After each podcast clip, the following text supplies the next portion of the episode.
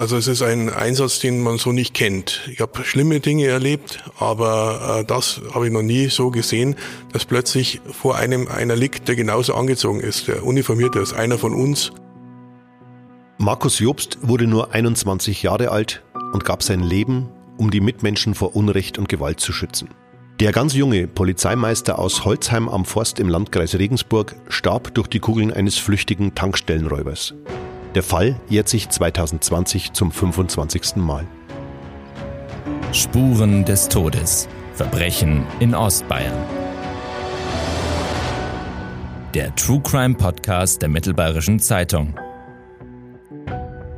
Hallo, liebe Hörerinnen und Hörer zu Folge 5 unseres True Crime Podcasts und zu einer kleinen Premiere. Wir haben Spuren des Todes das erste Mal mobil aufgezeichnet und sind für die Rekonstruktion dieses Falls nach München gereist.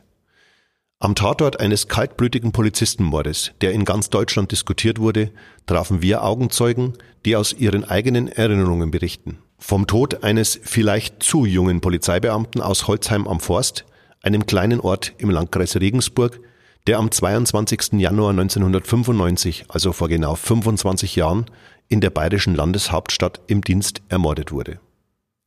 Ich bin André Baumgarten und war damals gerade 18 Jahre jung, noch in der, nennen wir es mal, Selbstfindungsphase.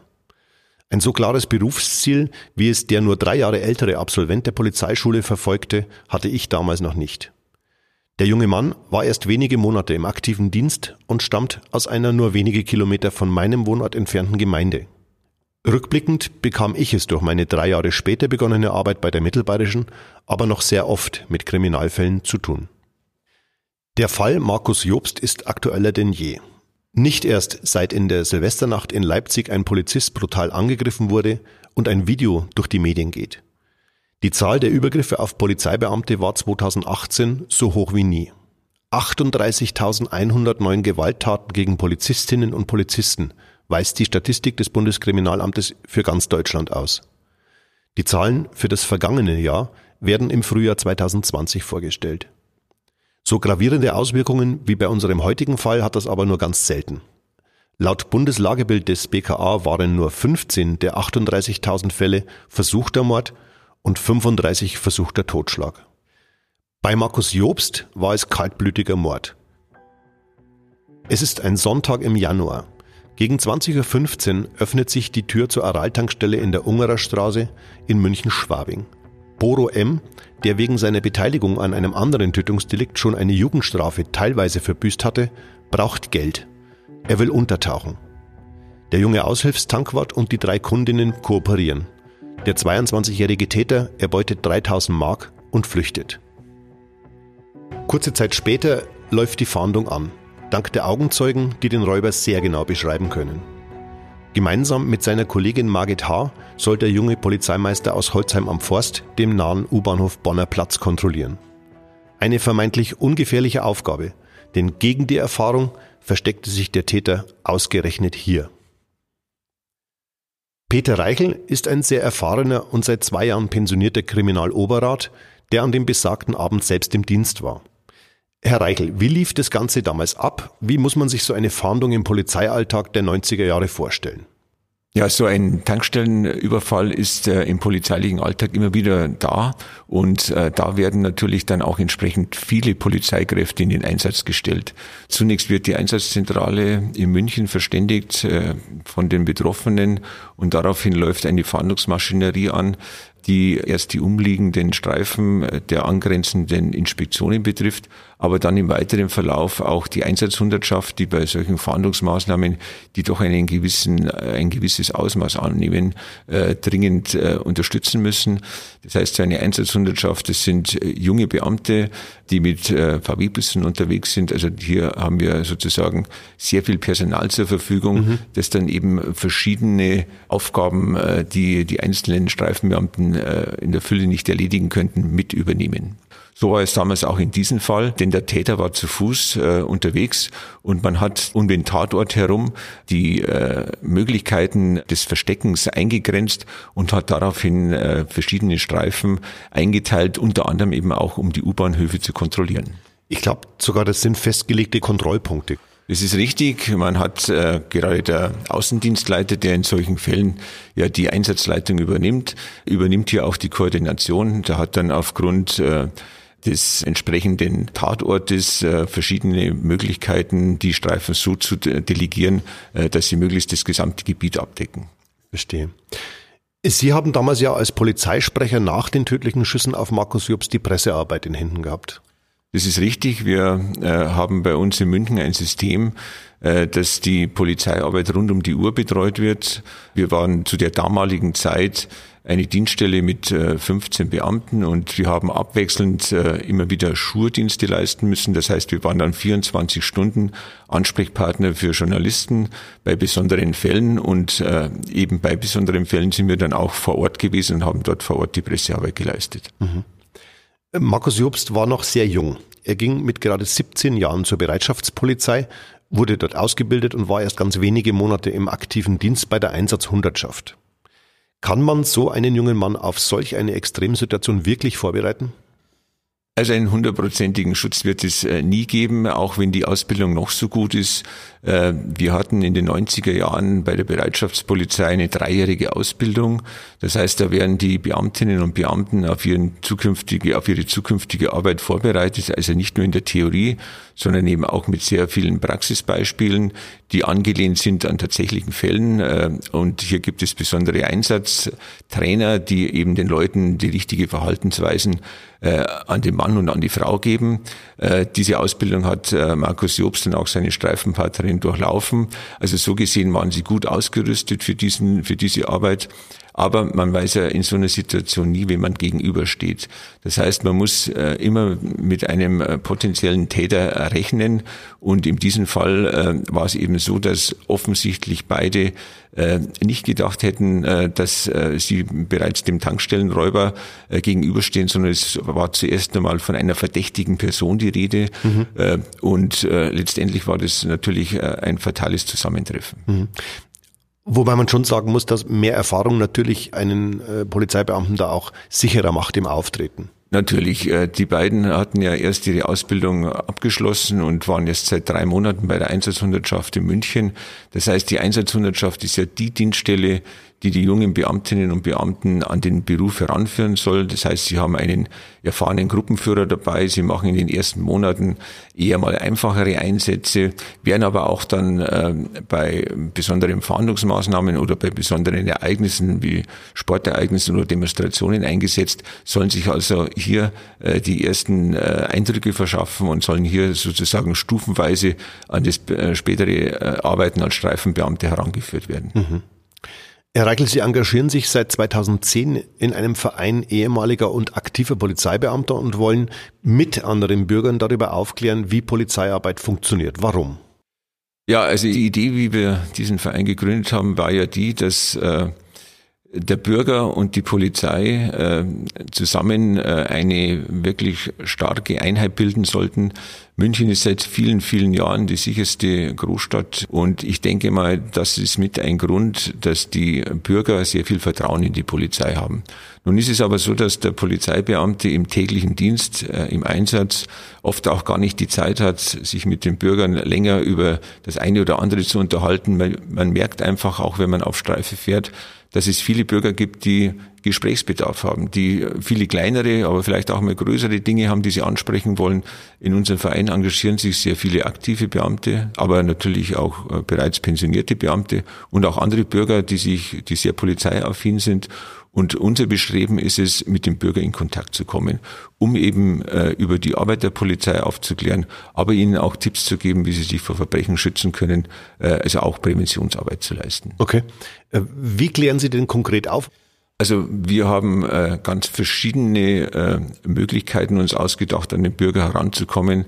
Das geht äh, von einer Lesung, äh, von einer Krimi-Lesung, bei der es dann im Anschluss genügend Diskussionsmöglichkeiten äh, gibt äh, mit demjenigen, der vorliest, über sogenannte Präventionsfahrten, wo wir mit Bürgern nach Oberbayern fahren und dort, äh, also ähnlich wie bei einer Kaffeefahrt, äh, dort eine, äh, einen Nebenraum in einer Gaststätte anmieten und dann einen Vortrag zum Beispiel über, wie, wie man sich vor Einbrüchen schützt, wie man sich vor Trickdiebstählen schützt oder ähnliches, immer mit Fachreferenten, also sprich mit Polizeibeamten, die in diesen Bereichen tätig sind, äh, an die Bürger heranzukommen.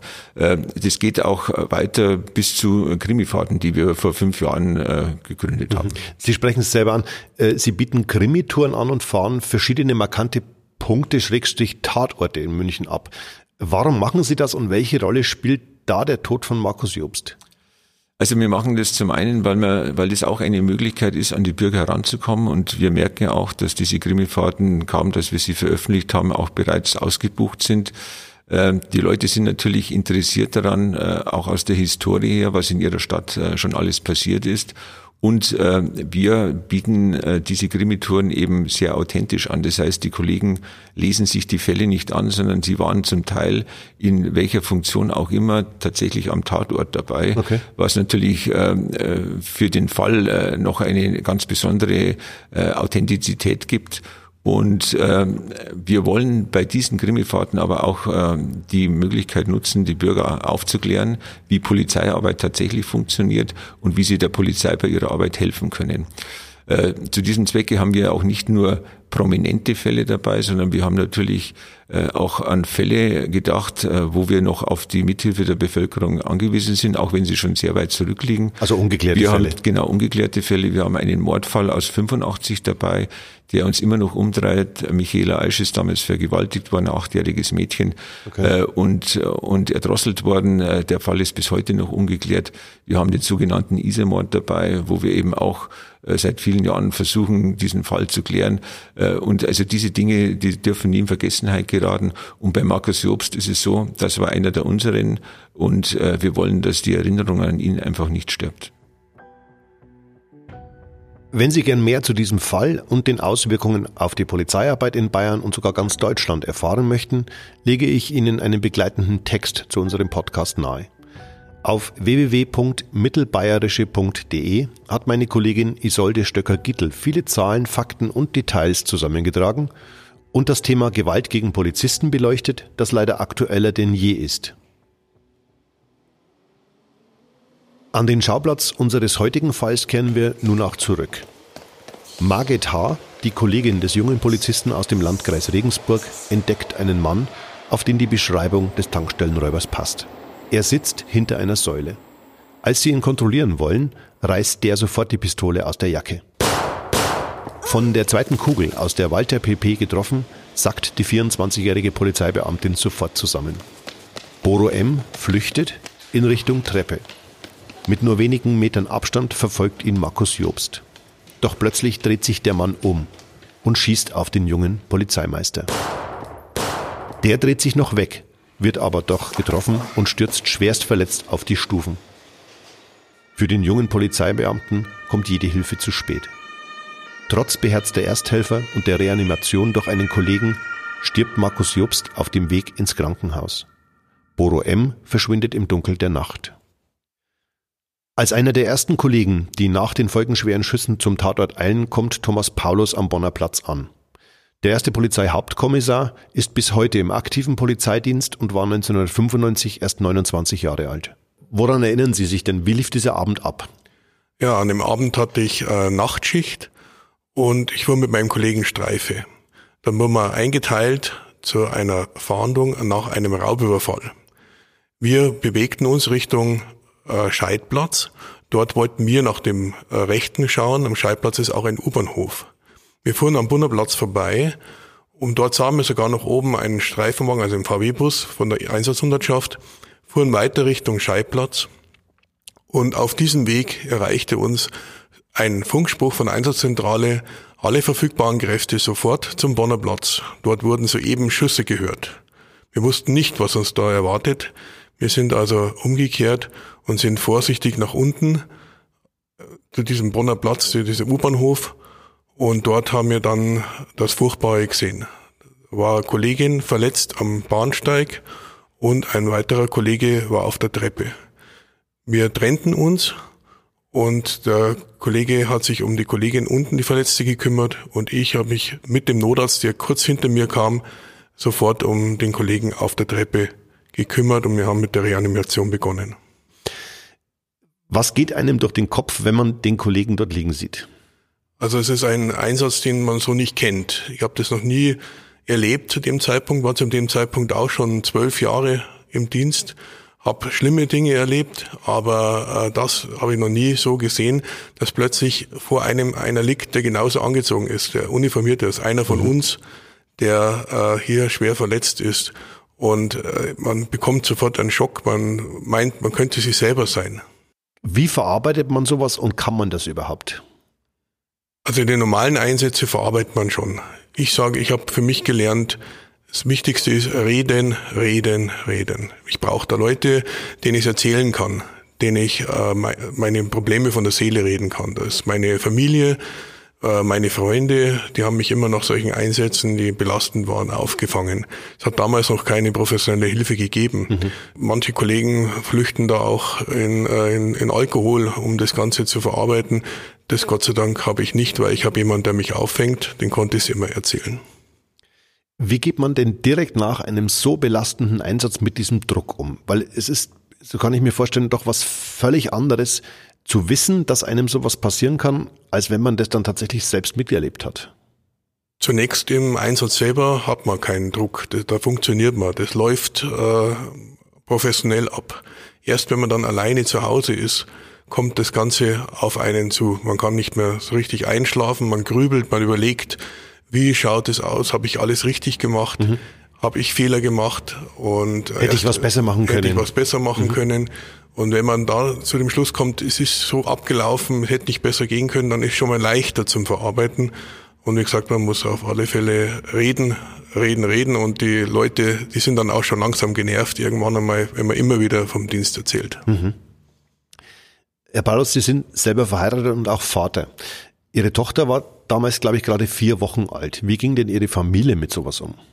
Also für die Familie sogar finde ich manchmal schlimmer als für den Betroffenen selbst, weil ich kann selber auf mich aufpassen, ich bin gut ausgebildet, ich weiß, in welche Situationen ich mich bewege. Die Familie selber, die verabschiedet einen in den Nachtdienst oder in den Dienst, hat Angst, seit dem Zeitpunkt auch äh, immer mehr Angst um einen und die müssen darauf vertrauen, dass ich keine äh, gefährlichen Dinge eingehe. Und für die Familie ist es, glaube ich, schlimmer zum Verarbeiten als für den Betroffenen selber. Mhm. Weil ich habe noch für mich selber noch die Möglichkeit, Einfluss zu nehmen drauf. Ja. Wie ging Ihre Familie denn konkret damit um? Also wie muss man sich das vorstellen? Äh, damals gab es noch keine Handys. Ich musste mit dem Kollegen äh, ins Krankenhaus fahren. Dort habe ich dann erfahren, dass er kurz vorher, bevor wir da eingetroffen sind, verstorben ist oder der Tod festgestellt worden ist. Mhm. Dann habe ich sofort meine Frau, meine, meine Gattin angerufen und habe gesagt, es gibt bestimmt jetzt bald äh, Nachrichten, die uns betreffen. Ich war zwar dabei, aber ich bin nicht derjenige, der ums Leben gekommen ist, um sie einfach zu beruhigen. Und sie konnte dann nicht mehr einschlafen, sie hat da und, und hat auf mich gewartet und dann habe ich ja natürlich, haben wir natürlich über die ganze Situation gesprochen. Hm. Hat es was verändert im, im Miteinander mit Ihrer Frau? Also diese direkte Konfrontation mit dem Tod im Dienst? Meine Frau hat mich im Dienst kennengelernt. Die wusste immer, dass ich Polizeibeamter mit Leib und Seele bin und hat, konnte damit auch umgehen.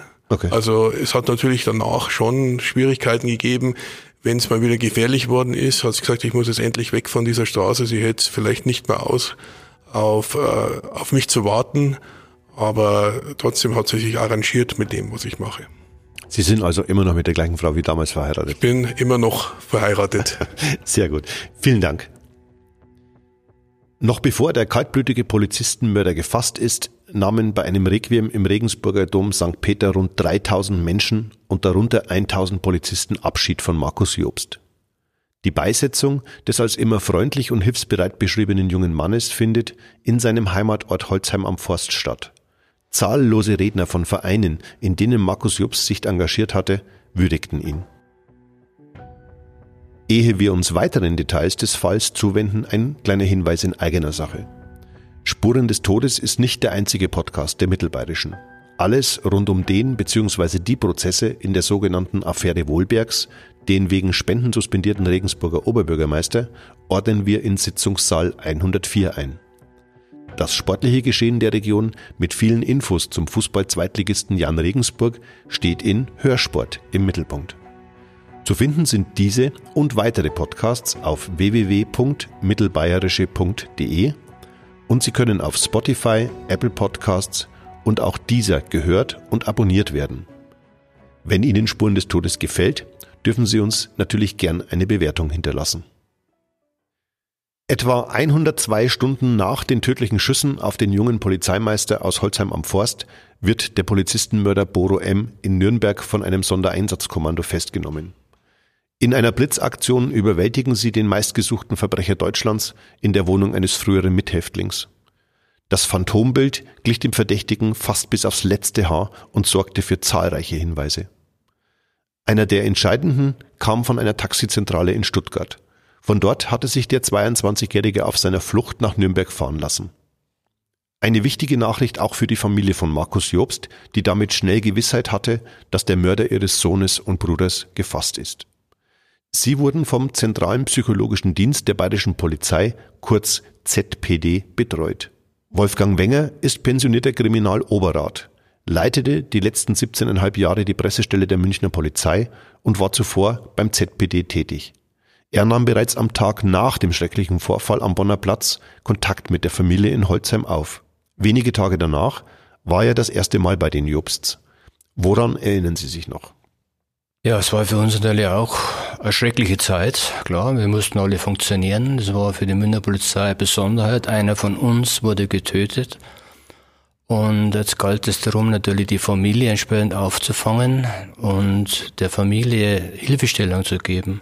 Das sind wir der Familie und uns auch schuldig, unseren Kollegen und Kolleginnen schuldig, dass wir auf uns schauen. Es war das erste Mal, dass wir so eine Art Betreuung auch hatten, aufgebaut haben. Für die Familie ist eine Welt zusammengebrochen, kann man sich ja vorstellen. Das war, das war eine Großfamilie. Es waren noch beide äh, Großelternpaare auch noch da. Eine Freundin war da und muss man schauen, wer ist alles hier jetzt beteiligt mhm. und dann sich anzubieten und dann in der Hoffnung auch angenommen zu werden. Das ist immer das Zweite. Ja. Und ich vergleiche es immer, man kann äh, viele, viele Schlüssel haben, wenn man nicht den passenden Schlüssel für ein Schloss hat, dann nutzt das alles nichts. Und da galt es jetzt praktisch symbolisch den passenden Schlüssel, es konnte ganz einfach sein, zu finden, um der Familie zu helfen und daran zu kommen. Wie findet man in so einer Situation die richtigen Worte für trauernde Eltern? Vor den Worten sollten Sie erst einmal das Zuhören kommen und einmal analysieren, wer ist wo, wie, mit wem habe ich es zu tun. Und dann, wie gesagt, versuchen, der Familie die Hilfestellung zu geben, sich anzubieten und sagen, dass man auch da ist und auch nicht weggeht. Und dass man so eine Art ja, psychologische erste Hilfe mal zunächst einmal leistet. Mhm. Das ist im Zuhören, Schauen, Auffangen, auch mal die Schulter anbieten. Das ist ja nicht einfach. Wir sind ja fremd in diesem Moment als Person, aber wir wurden schon angenommen als Kollegen des getöteten Sohnes. Mhm. Und das war auch der Punkt davor, dass wir sagen, wir sind da, begleiten den ganzen Weg und waren dann so Art, das war unsere Zielrichtung, auch so ein Lotse im ganzen Geschehen danach, was passiert denn jetzt heute, morgen, übermorgen, mhm. weil die Familie ist ja völlig erschlagen und äh, weiß ja gar nicht, was da passiert. Und das waren eigentlich unsere ersten äh, Maßnahmen, der Familie zu erläutern, Transparenz zu zeigen, was passiert jetzt, wer macht gerade was, wer ist für was da und wir sind immer da. Und das war dann der Weg, Stück für Stück sich fortzubewegen, auch ja, bis dann die nächsten Maßnahmen eingeleitet wurden. Mhm. Wie hat die Familie das angenommen? Also was waren so die ersten Eindrücke von Ihnen ganz persönlich? Ja, emotionales Chaos. Also klar, auch bei uns. Alle waren entsprechend hier. Äh, nur äh, bei uns ist es, wir sollten hier in dem Moment die Profis sein und unser emotionales Chaos sehr schnell in den Griff bekommen, was wir auch äh, gemacht haben. Es ist uns gelungen. Und das hat die Familie eigentlich dann ganz schnell angenommen. Ich glaube, das war ganz gut. Wir haben uns angedockt und bis zum heutigen Zeitpunkt auch nicht mehr losgelassen. Okay. Helfen Sie mir und wahrscheinlich auch unseren Hörerinnen und Hörern doch ein kleines bisschen. Was ist der zentrale psychologische Dienst der bayerischen Polizei und warum gibt es den eigentlich? Der zentrale psychologische Dienst der bayerischen Polizei ist eine sehr, sehr wichtige Dienststelle, ist eine Mischung aus Diplompsychologen, also von der Theorie herkommen, aus der Psychologie her, Studiumabschluss, aber auch mit äh, Polizeibeamten von der Straße mit Einsatzerfahrung, die nochmal psychologisch entsprechend ausgebildet werden. Und dieses Team zusammen schafft es dann auch die Akzeptanz innerhalb der Polizei zu finden, mal Probleme zu erkennen, anzusprechen und Hilfestellungen zu suchen und anzubieten. Das heißt, wir sind in der Außenfortbildung tätig. Es sind sehr viel mal drin, dass man sagt, erklärt, lass uns mal über Gefühle im Dienst reden, unsere Gefühle, Gefühle der anderen, mit denen wir zu tun haben. Wie gehe ich um mit Stress, Kommunikation, all diese Dinge? Wie gehe ich denn um, wenn was passiert ist im Einsatz zum Beispiel. Es war hier die klassische Form. Und es geht bis zu einsatzbegleitenden Maßnahmen, dass man bei Suizidandrohungen am Kran steht und mit jemandem um sein Leben kämpft. Oder bei Geiselnahmen, Erpressungen dabei ist. Also die ganze Bandbreite der Psychologie in der Polizei einzusetzen. Wie sieht diese Hilfe für Familien, also für die Opfer äh, von Verbrechen denn konkret aus? Sind es nur Gespräche oder werden da auch ganz, ganz konkrete Dinge angepackt? Gibt es da Hilfeleistung? Wie muss ich mir das vorstellen? Also zunächst muss man sagen, der ZPD, Zentrale Psychische Dienst, ist keine Therapiestelle. Wir therapieren nicht, äh, sondern leisten praktisch erste Hilfe, docken an, schauen, wo sind Maßnahmen notwendig und vermitteln dann an Profis, an Therapeuten, um langfristig hier eine Hilfestellung anbieten zu können. Okay. Nur im internen Bereich ist es natürlich schon so, dass wir uns um Kollegen kümmern, durch Seminarangebote, durch Hilfsangebote, zahlreiche Hilfsangebote hat der ZPD seinen Platz, glaube ich, innerhalb der Polizei gefunden, so dass es jetzt normal ist, dass Profis, wenn irgendwas im Einsatzgeschehen passiert ist, über, auch über Gefühle reden. Wie geht es uns? Was, wie geht's weiter? Gibt es Probleme? Und das macht der ZPD, dass man im ersten Moment sich anbietet und sagt, wir äh, bieten Hilfe an ob derjenige die Hilfe annimmt, ist immer andere Sache. Die Psyche, das war meine Erfahrung, ist ganz, ganz individuell. Und was bei dem einen so wirkt, wirkt bei dem anderen noch lange nicht so. Man muss immer mal schauen, was ist hier das Problem, gibt es Möglichkeiten, Hilfeleistung und dann den Weg suchen. Wie eng werden die Angehörigen in solchen Fällen denn eigentlich betreut?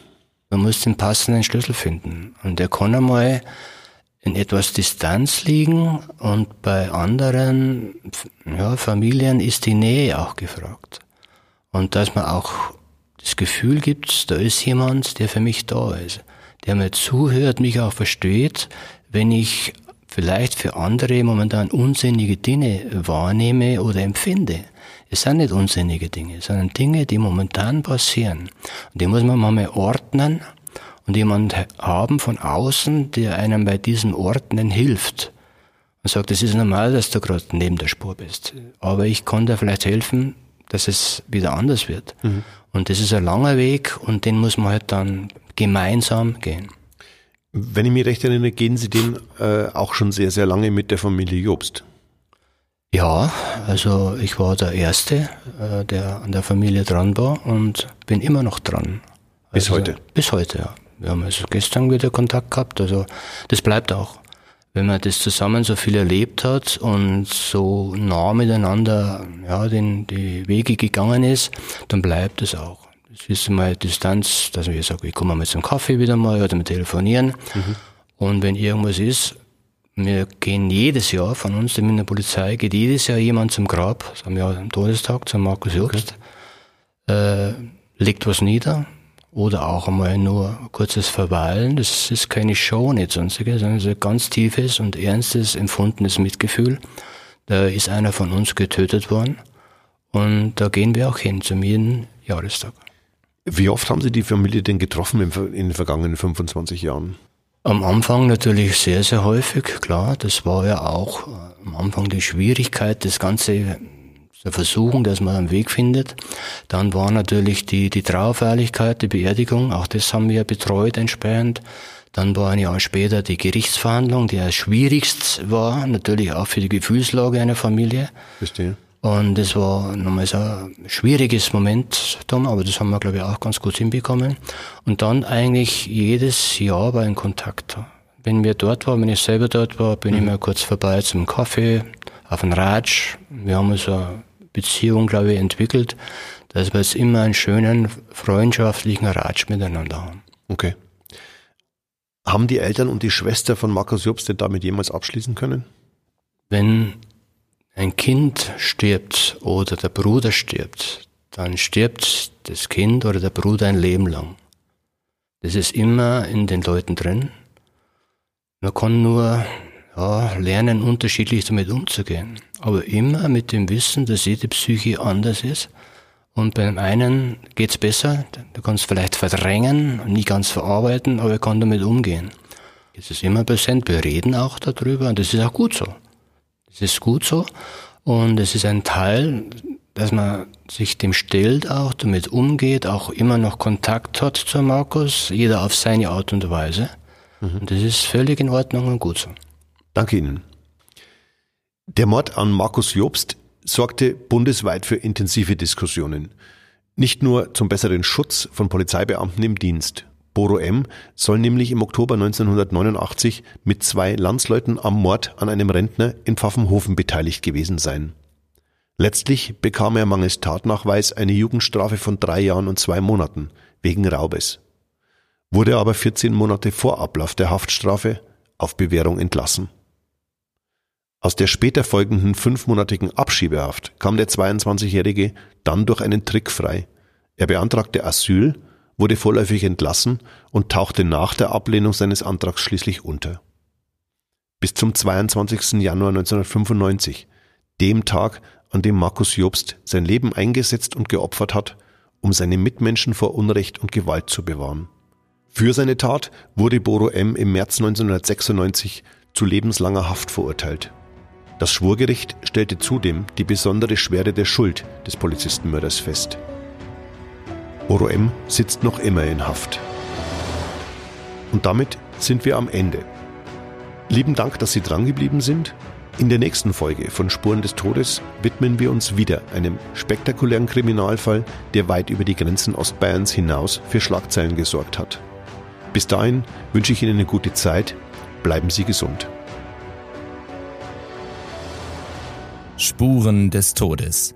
Verbrechen in Ostbayern. Der True Crime Podcast der Mittelbayerischen Zeitung. Dieser Podcast ist eine Produktion von Mittelbayerische Das Medienhaus. Konzeption und Redaktion André Baumgarten. Schnitt, Bearbeitung und Mastering Paul Bockhold.